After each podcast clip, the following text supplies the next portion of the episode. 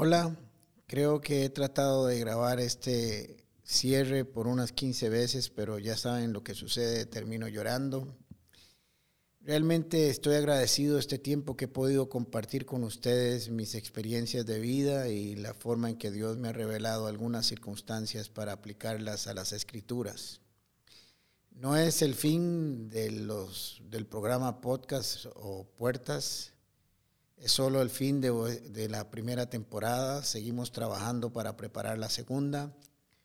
Siga con sus alarmas, sus avisos de publicación, porque vamos a estar publicando algunas uh, importantes entrevistas que voy a hacer con algunos pastores también, que sé que a ustedes les ha gustado.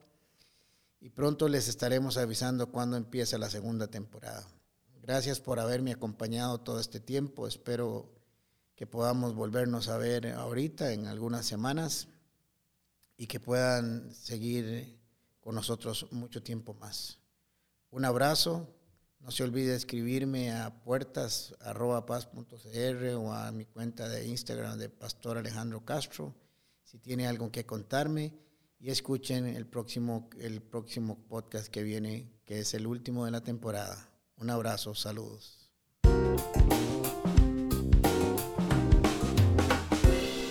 La gracia del Señor abre las puertas y el carácter las mantiene abiertas. Pues bueno, ya había pasado el año 2009. Era historia. Ahí se había quedado el pasado y mi riñón y un lindo testimonio de cómo aún en tiempos difíciles y de adversidad podemos ver la mano de Dios de muchas y variadas maneras. Quedarnos viendo solo el problema no nos permitirá ver las diferentes manifestaciones del amor de Dios y las bendiciones adicionales que Dios tiene para nuestras vidas. Gracias a Él no necesité quimioterapia ni ningún otro tratamiento adicional. Ahora lo único que había que hacer era darle seguimiento al riñón que había quedado cada año, año y medio, con un ultrasonido y esperar que nada malo sucediera de ahí en adelante. En septiembre del año 2018 me fui a hacer ese chequeo, ese seguimiento. Me volví a acostar en la cama del radiólogo y después de un ratito me dice, don Alejandro, le salieron ahí unos quistes en ese riñón. Son como siete. Se llaman quistes simples y no deben de producir mucho problema. Pero en su caso tenemos que cuidarlos y vigilarlos muy bien. Ustedes no tienen idea de lo que produjo esa expresión en su caso, pero en su caso, en mi mente. Es increíble el poder de las palabras en ese en su caso. Resonó como un eco en mi mente que no duró o que duró mucho tiempo en quitarse. Pero esta vez, todo lo contrario del primer ultrasonido, sí sucedió algo en mí sí me afectó de manera negativa. No sé por qué, todavía no logro identificarlo, pero creo que tal vez ya no tenía otra reunión, no había repuesto, era el único que quedaba. Y por otro lado tenía unos nueve años más de edad y estaba un poco desgastado de tanto trabajo. Creo que esa noticia me agarró en curva. Pues bien, salí de allí y esta vez decidí no contarle a nadie. Estoy seguro que eso fue un grave, un grave error y que detonó en todo esto. No quería preocupar a mi familia y amigos. Yo creía que yo lo podía manejar solo. Nunca hagan eso. Hablen todo el tiempo y compartan con las personas correctas sus preocupaciones.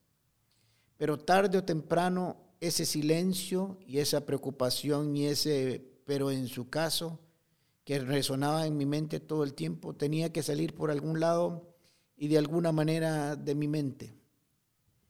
A finales de diciembre de ese mismo año, ya tenía varios meses de llevar esa procesión por dentro, comencé a tener problemas para tragar, para tragar mi propia saliva y los alimentos. Diríamos que eran manifestaciones psicosomáticas del silencio.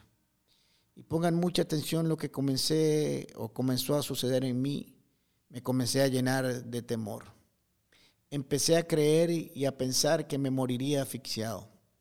Comencé a perder la alegría, me volví pensativo, un poco iracundo. Y en medio de todo eso decidí ir a visitar un otorrino laringólogo.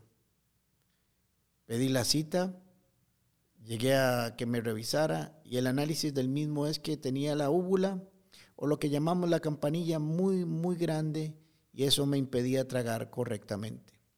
También me revisó mis fosas nasales y determinó que mis cornetes eran muy grandes y estaba obstruido. Así que ahí mismo haría una cirugía o un procedimiento quirúrgico ambulatorio, que no sufriría más por eso. Habías ido solo por una cita de diagnóstico y ahora salía con sin úvula y sin cornetes y con un poquito de hemorragia. Algo bueno de todo ese procedimiento es que nunca más volví a roncar y Flora estaría muy feliz. Me fui a mi oficina a trabajar, lo cual también fue un error porque me tuve que ir a descansar, pero me dolía mucho. No tienen idea lo que duele ese procedimiento en la garganta. Pero esa misma noche me tomé y me suministré un medicamento que no me habían recetado para descongestionar mi nariz, ya que casi no podía respirar. Y esa misma noche terminé en emergencias del hospital con una presión altísima y con un estado de ansiedad profundo. Demasiadas cosas en un solo día. Fue a partir de ese momento donde mi vida cambió diría yo que para siempre. El temor había traído consecuencias graves a mi vida. Ahí comenzaron tal vez los tres meses más difíciles de mi vida. Comencé a caer, como diríamos en mi tierra, caída libre, ataques de pánico, ansiedad, dificultad para dormir. Lo que no había hecho en 13 años de servicio pastoral había sucedido. Había dejado de predicar y enseñar no podía ir a la oficina. Realmente puedo decir que no sabía quién era yo. Me miraba en el espejo y aunque sabía que yo estaba frente al espejo, no sabía quién era. Era una sensación muy extraña. Yo sabía que era yo, pero no podía identificarme psicológicamente con la persona que estaba ahí. Era mi cara, pero no sabía quién era. Yo sabía que estaba ahí, pero no sabía quién era. Era una sensación muy extraña. Mi rostro físicamente cambió de expresión, mi cuerpo se desfiguró, mi forma de caminar cambió. Comencé a ir a diferentes médicos tratando de ver qué era lo que había sucedido en mí. Cantidad de exámenes iban y venían y no encontrábamos la razón de mi padecimiento. Era tanto la confusión mental que yo no podía ni leer. Leía tres o cuatro reglones y me tenía que devolver porque no sabía lo que había leído. Gracias a Dios por la tecnología sí podía escuchar, así que pasaba horas escuchando la palabra del Señor, que era lo que me sostenía y me sigue sosteniendo. Al fin llegó el diagnóstico, un diagnóstico difícil de manejar. Al menos teníamos un diagnóstico y eso ya era importante, y a vivir con eso hasta que Dios así lo determine. Pues bien, comencé a recibir el tratamiento y los síntomas se fueron rápidamente. Mi vida mejoró sustancialmente. Pero se van a sorprender lo que les voy a contar. Yo no negocié con el temor como Ezequías, pero creo que de alguna manera dejé que el temor me marcara la agenda y definiera mis pensamientos. Y eso salió mal. Controló por un tiempo lo que había en mi corazón y en mi mente aunque en el fondo era la manifestación de una enfermedad neurológica, pero el temor había sido la puerta. En una de esas citas con las que fui al neurólogo le hice la siguiente pregunta y quiero que también me pongan mucha atención. Le dije, doctor, ¿por qué en menos de tres meses, casi por semana, mi vida se iba deteriorando rápidamente y yo iba en caída libre? ¿Por qué no fue algo progresivo? ¿Por qué perdí 10 kilos en un mes? ¿Por qué mi vida cambió de repente? Mi aspecto, mi forma de hablar, mi aspecto físico, mi forma de ver, mi forma de reír, mi forma de caminar. Todo lo que les he contado y muchas otras cosas más habían desmejorado mi vida casi día a día. Claro, me tomé el tiempo para contarles lo que les he contado a ustedes también y pónganme mucho más atención con su respuesta. Y con todo respeto al doctor, que es un científico y no es un creyente, es simplemente o extraordinariamente un médico más bien. Esa enfermedad que usted tiene se alimenta del temor, se alimenta del miedo. Cuando usted comenzó a tener algunos eventos que le comenzaron a infundir temor, comenzó a haber una manifestación acelerada de los síntomas de su enfermedad.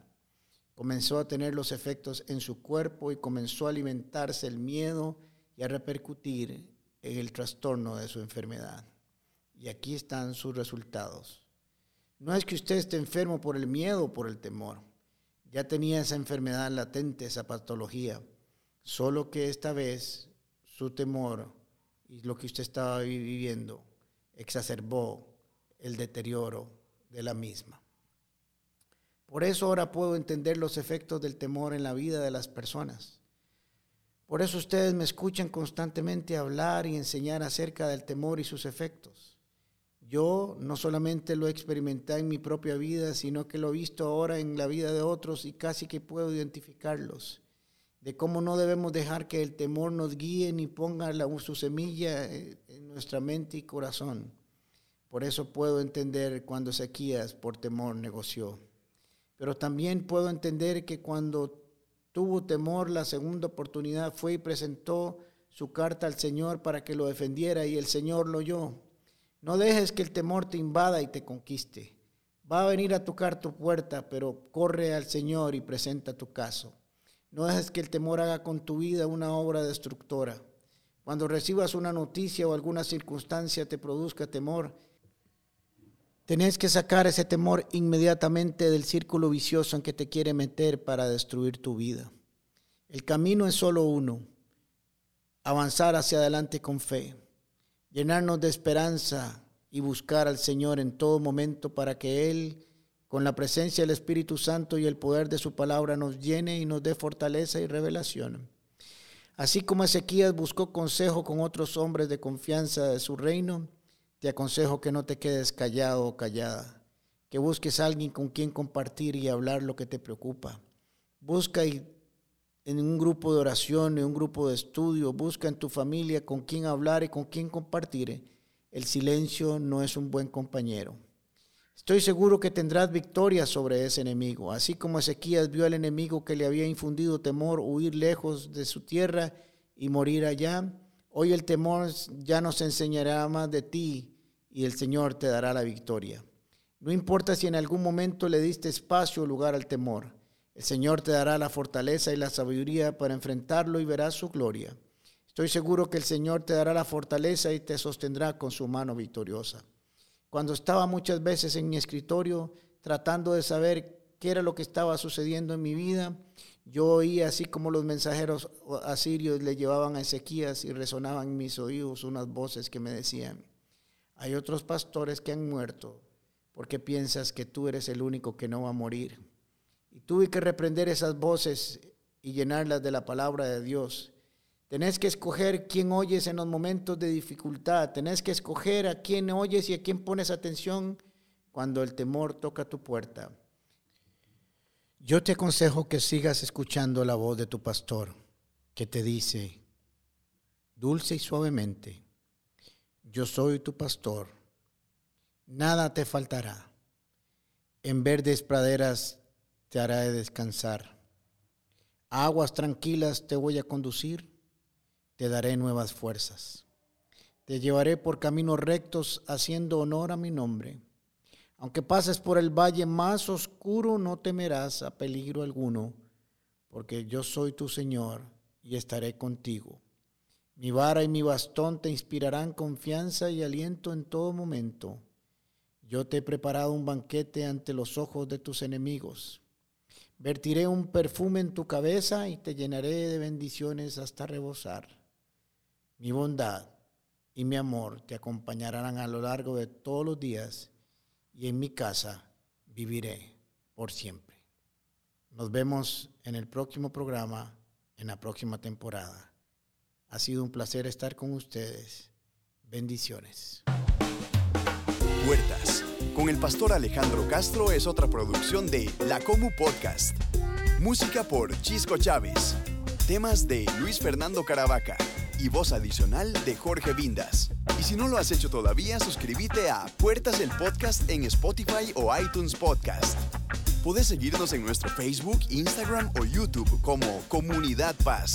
Recordad, Paz se escribe con S. ¿Sabes por qué?